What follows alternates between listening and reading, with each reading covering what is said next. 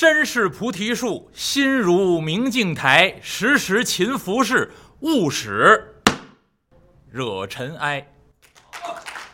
谢谢大家。呃，今天本来本来想上场之前啊，应该说个长一点的。呃，今天这个日子最说什么最合适呢？一夜北风寒啊，万里彤云后。据说今天是二十四节气里面的大雪啊，但是大雪无雪呀。可是从昨天下午到今天上午，您要看有变天儿。从昨天下午开始阴天，啊，然后到今天早上，呃，到中午前后渐渐放开。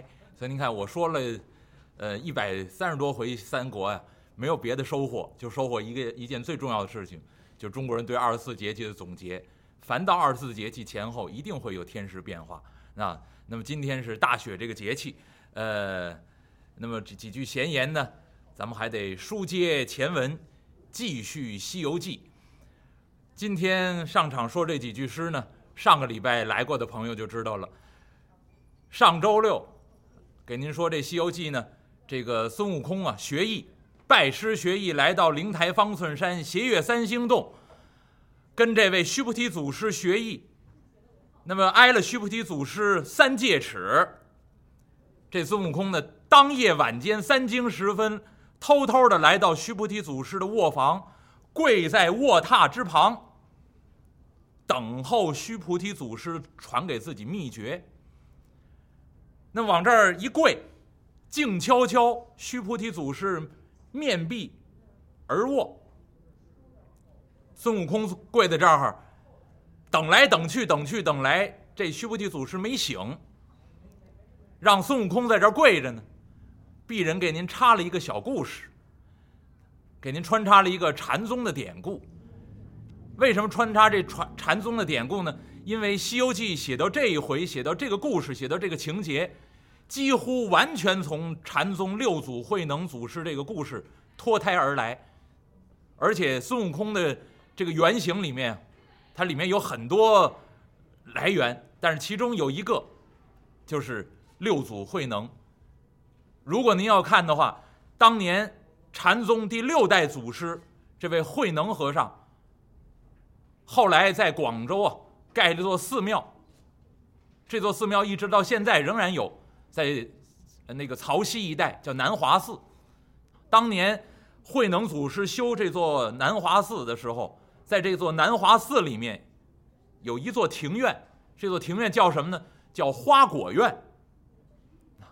您要。你要想呢，孙悟空这个住的这个地方叫什么？叫花果山，啊，东胜神州傲来国花果山，其中有很多渊源在里面。那么上礼拜给您说到这六祖慧能，那么说怎么叫六祖呢？如果您要熟悉佛教的典故，那中国的佛教呢有很多宗派，其中最中国化的、最本土化的一个宗派就是这个禅宗。那但是禅宗当年寻找这个祖师。据说呢，禅宗最早的一位祖师，初祖在西方啊，就是印度古代印度的时候，有位了不起的大和尚。那上礼拜给您说，佛祖十大弟子之一摩诃迦摄，摩诃迦摄被尊为禅宗的第一代祖师，也就是西天西天的第一代祖师。那么在印度传来传去，传了二十八代祖师，这第二十八代是谁呢？第二十八位诸位就很熟悉了，就是达摩祖师。那么这位达摩祖师把这个禅法带到东土来，那么他被称作东土的禅宗第一代祖师。所以从达摩祖师奉为第一代东土的达达摩祖师之外，往下再排，一直到五祖弘忍和尚。那上礼拜给您说了，当年广东这位砍柴的樵夫大字不识卢慧能。跑到湖北黄梅寻找这位五祖弘忍，就是这个禅宗第五代祖师弘忍法师。您要看这个情节和《西游记》里面设计这个孙悟空的形象也有很多相似的地方。孙悟空一出生是只猴，要不是漂流过海到南瞻部洲，恐怕也学不了人说话，也不会人类的文字。那么当年这位砍柴的樵夫卢慧能，大字不识，没上过学，一个字都不认识。后来这位慧能法师有个有有个典故啊，说曾经有一位比丘尼问慧能法师佛经里面这句话是什么意思。慧能法师呢就跟这比丘尼说：“我不认识字，你给我看这个没用。他认识我，我不认识他。那你最好给我念出来，你把这句话念给我听听，我把意思可以解释给你。”当时这个比丘尼很震惊，说：“你连字儿都不认识，你就能给我解释佛经里面的意思？”所以您看，《西游记》里面设计这孙悟空也如此，天生一石猴，连人类都不是。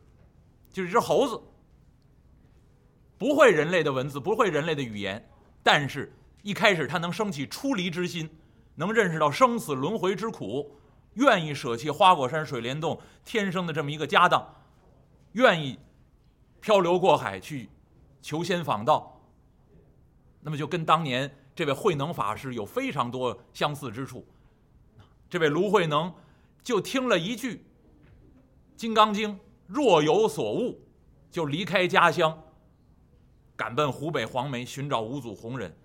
当然，五祖弘忍上礼拜给您说了，这位弘忍法师看见这个慧能了，知道这个人有极大的利根，很好的根基，但是不露声色，让他在后院干粗活，踏队、舂米、砍柴，干了八个月的粗活。所以，如果您要喜欢美术，啊，鄙人是身兼数职啊，鄙人是美术老师里面说书说的最好的，啊，鄙人是说书人里面教美术教的最好的，那那么您要看美术的话，我给我的学生看过啊，那你你估计你们没有什么印象了，啊这个毕业太早的话，恐怕就没有什么印象了。当年上学上课的时候，我应该讲到人物画的时候，介绍过一张画，大写意人物，这个人呢，画家叫什么叫梁楷。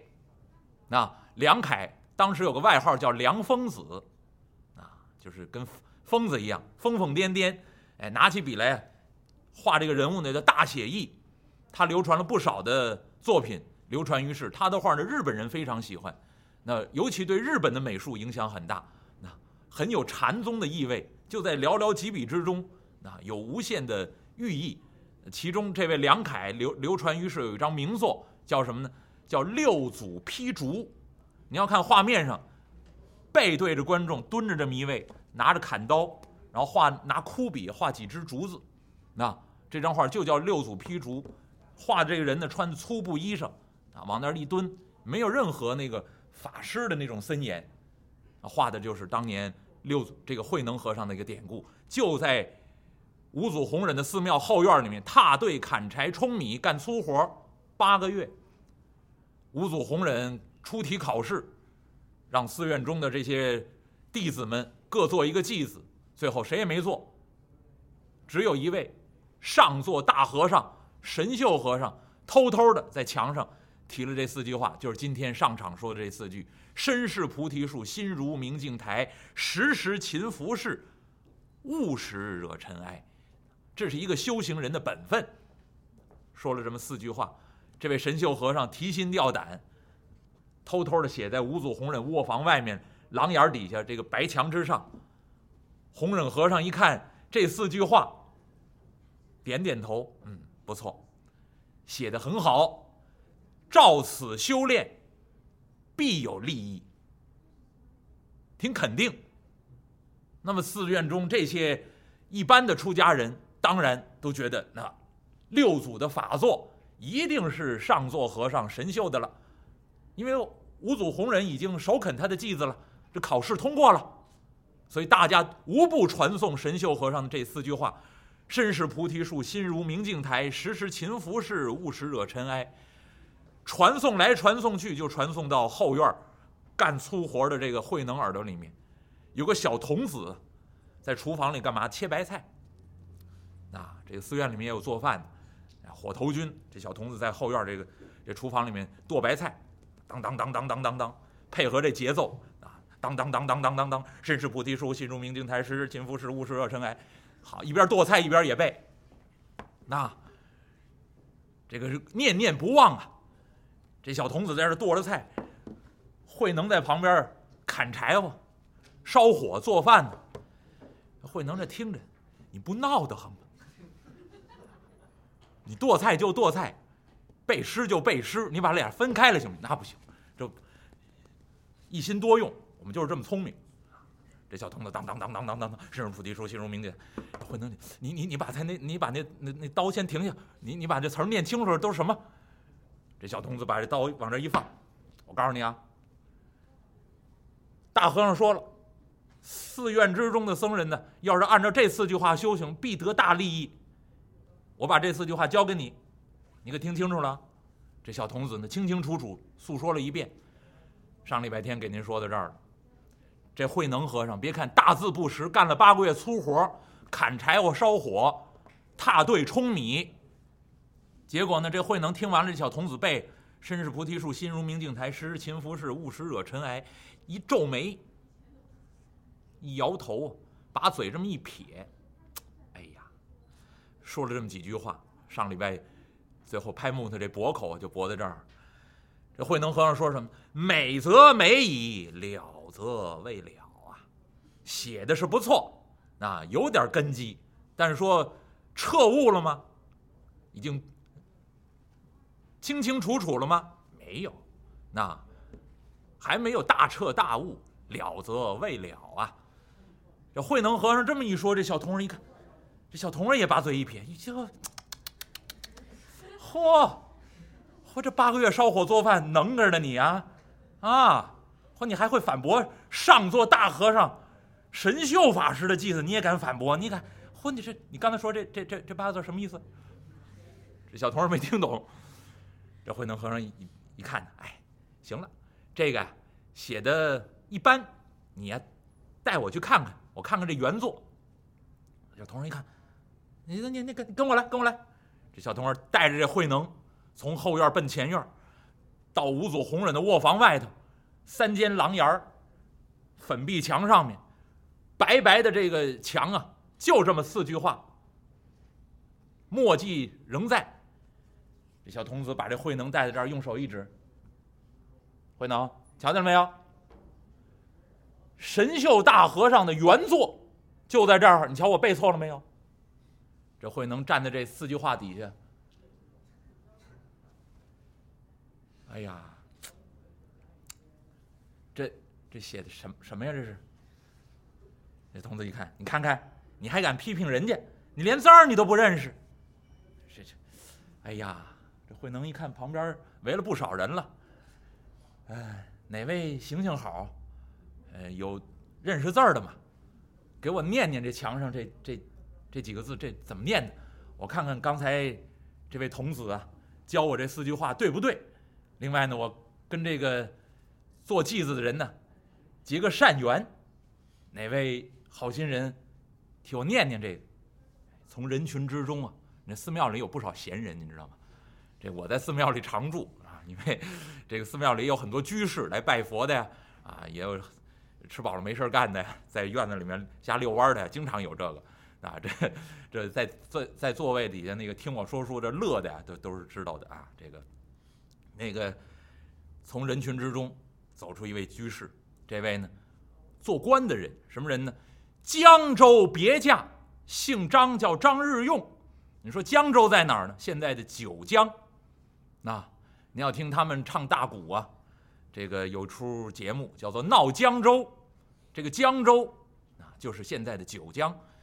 那么这一位呢，五祖弘忍和尚的寺庙，在黄梅五祖寺，现在仍然有。那离这个九江很近。我上次去景德镇呢，这个很想再去一趟这个五祖的这个寺庙，黄梅这寺庙，禅宗的很重要的一个修行地方。但是，机缘错过去了，将来有机会再去。所以都在这一带。那么当时这位江州别驾张日用，也信佛。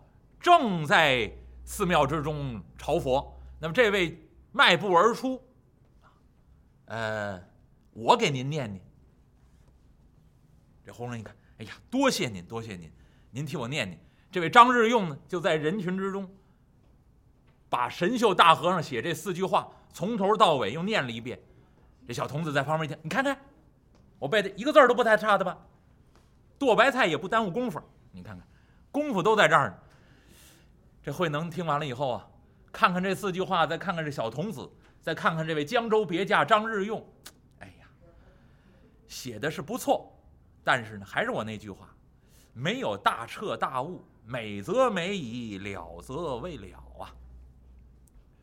江州别驾张日用，那是朝中官员，有文化的人。那我说是以前哈，啊，这个以前在朝中做官，他他多少要是是要有点文化的啊。那么这位江州别驾一听，哟，嚯，你看你这样子干粗活的，你你还说他没有大彻大悟，你连字儿你都不认识，这这四句话我替你念的。慧能一看。我们虽然是下等人，但是呢，下等人也许有上等人的智慧，但是有些上等人呢，未见得有上等的智慧。那您不要瞧不起我们这初学乍练。那我才入门八个月，我算初学者，但是呢，我有我自己的体会。这张日用一听，哎呦，嚯，那可太了不起了，心中这么一惊，上上下下打量这慧能。慧能一看，哎呀，这位居士。呃，一事不烦二主，我看您呢是读书人，这样的，您呢代笔，我也有四句话，您看好不好？我也写一首祭子，呃，您替我写在这墙上。这张如英一看，哎呀，这字儿都不认识，还能做祭子，哎，太了不起了！哎呀，来来来来来，看。笔墨伺候，寺庙里面有现成的笔墨。张日用拿过笔砚来，研浓了墨，拿起笔来，蘸饱了这笔呀，提笔在手。这位法师，您说我写，您要将来觉悟了，您可想着来度化度化我啊？这张日用提笔在手，这等着，慧能站在旁边略一沉吟，脱口而出四句话，一首小的偈子。慧能这偈子，那普天之下无人不知，无人不晓。和神秀和尚这个偈子是针锋相对。神秀和尚说：“身是菩提树，心如明镜台。”慧能法师怎么说呢？说：“菩提本无树，明镜亦非台。本来无一物，何处惹尘埃？”这四句话脱口而出，张日用一听啊。提笔在手，刷刷点点，插花栽柳的相仿，笔飞墨舞，眨眼之间，把这慧能和尚写这四句话就提在神秀和尚这首偈子旁边，这两个偈子同时出现在墙上，寺庙中这些僧人，还有包括寺庙里拜佛的这些居士，两相对照，哎呀！神秀和尚说：“身是菩提树。”这位砍柴的。踏对舂米的这干粗活的慧能说：“菩提本无树。”两个人叫针锋相对，大家议论纷纷，人声嘈杂。这么一议论，五祖弘忍在房中可听见了。这外头吵闹什么呀？五祖弘忍把卧房门一开，迈步而出。大家一看五祖弘忍和尚，赶紧顶礼：“老和尚，老和尚。”吴祖红人一看，你们在我房前吵闹些什么？大家伙纷纷指墙上，您看看，两首偈子。这第二首是这位慧能写的，啊，不是他写的，这位张别驾代笔写在上头，是慧能做的。吴祖红人一回身，哟，自己墙外的这又多了一首偈子。吴祖红人把这四句话再一念。一皱眉，一摇头，也不究竟。然后呢，把自己的僧鞋一脱，就拿这鞋底，就在这粉壁墙上，把慧能这四句话给擦了。拿鞋底把这墨迹一擦，一转身回屋了，下了这么一句评语：“你这四句话也不究竟。”寺庙中这些人一听，哎，你看看。还是神秀大和尚做得好。当初老和尚说了，按这四句话修炼，我们必得利益。你像你这四句话写上去，你看老和尚说什么？不究竟，你也没彻底。所以大家一哄而散。慧能呢，回到自己后院照样该砍柴砍柴，该舂米舂米，照样还干粗活。那么当天晚上，五祖弘忍把神秀叫到自己屋里来，告诉神秀：“你那四句话，我当众表扬。但是呢，你呀尚未入门，回去再好好用功，再写一首偈子来给我看。如果你再写这首好，我将来把衣钵传给你，你就是第六代祖师。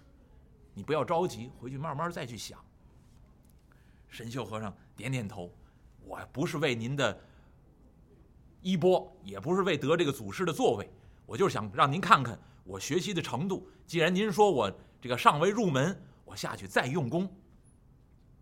神秀和尚走了，转过天来，第二天天将傍晚，五祖弘忍岁数大了，七十了，拄着拐杖到后院来了。拄着拐棍到后院东瞧瞧西看看，一看，慧能啊，腰里面坠块石头，在那干嘛呢？踏对，就是舂米呀。上次给您说了，用人力踩下去，好把那个米的那个糠啊分离出来。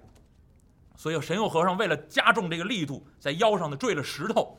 据说慧能当年腰中坠的这个石头，到现在仍然有。还保留到现在，那么这个慧能在这儿踏对舂米，咵咵咵在这干活。五祖弘忍拄着拐杖迈步进来，看了看慧能，低头看了看这个杵臼里面这个米。嗯，这慧能一看，老和尚，您怎么来了？五祖弘忍一看，呃。米熟也未，就问这慧能啊，这米冲好了吗？米熟了吗？弄好了没有？就这么一句话，米熟也未。这慧能呢，一边踏对，脱口而出一句话：米已熟，尚欠筛。这米已经冲好了。但还有些粗糙的，有些壳啊，有些糠啊，再细致的筛一筛，就更好了。弘忍点点头，拿自己手中这拐杖一敲，慧能踩的这个对，就是舂米用的这个这个木对，拿这竹杖一敲这木对，啪啪啪，敲了三下，拄着拐杖一转身走了。您记住这情节吧，《西游记》里面的孙悟空一模一样，几乎。所以我说，为什么加这段禅宗的典故和《西游记》大有渊源？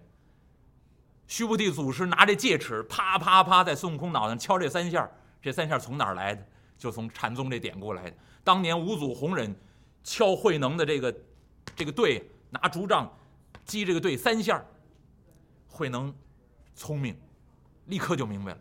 当夜晚间三更时分，这慧能啊就跑到五祖弘忍的卧房里面去了。那五祖弘忍呢一看，果然有大根基。那而且五祖弘忍还把自己袈裟呀，拿这个袈裟把这房间那个窗户遮盖遮盖，唯恐外人听见。那外可唯恐别人发现，就在这个卧房之中，跟这个慧能法师，哎，传授禅宗的。秘诀其实呢就是《金刚经》，最重要的一部经书。五祖弘忍口授，把这部《金刚经》传给慧能和尚，而且告诉他：你将来那就是禅宗第六代祖师。那那么衣钵也交给你，但是你呢，现在得了衣钵作为六祖，但是恐怕有些人嫉妒你，你赶紧逃，不要在这儿耽搁。所以呢，很天没亮，这五祖弘忍就把慧能和尚送走，啊，一直到。这个江州渡口，甚至五祖弘忍亲自摆渡，渡六能六祖慧能过江去。那当时这个慧能和尚在船上还说：“您是老师，应该我摆渡，我渡您才对。”这您看这个都有都有机锋在里面。那将来您慢慢自己去体会。您要想看这书，六祖坛经》，您回去可以自己翻。那我讲的呢，当然有自己的一些小情节在里面哈，但是大致的情这个故事梗概是差不多的。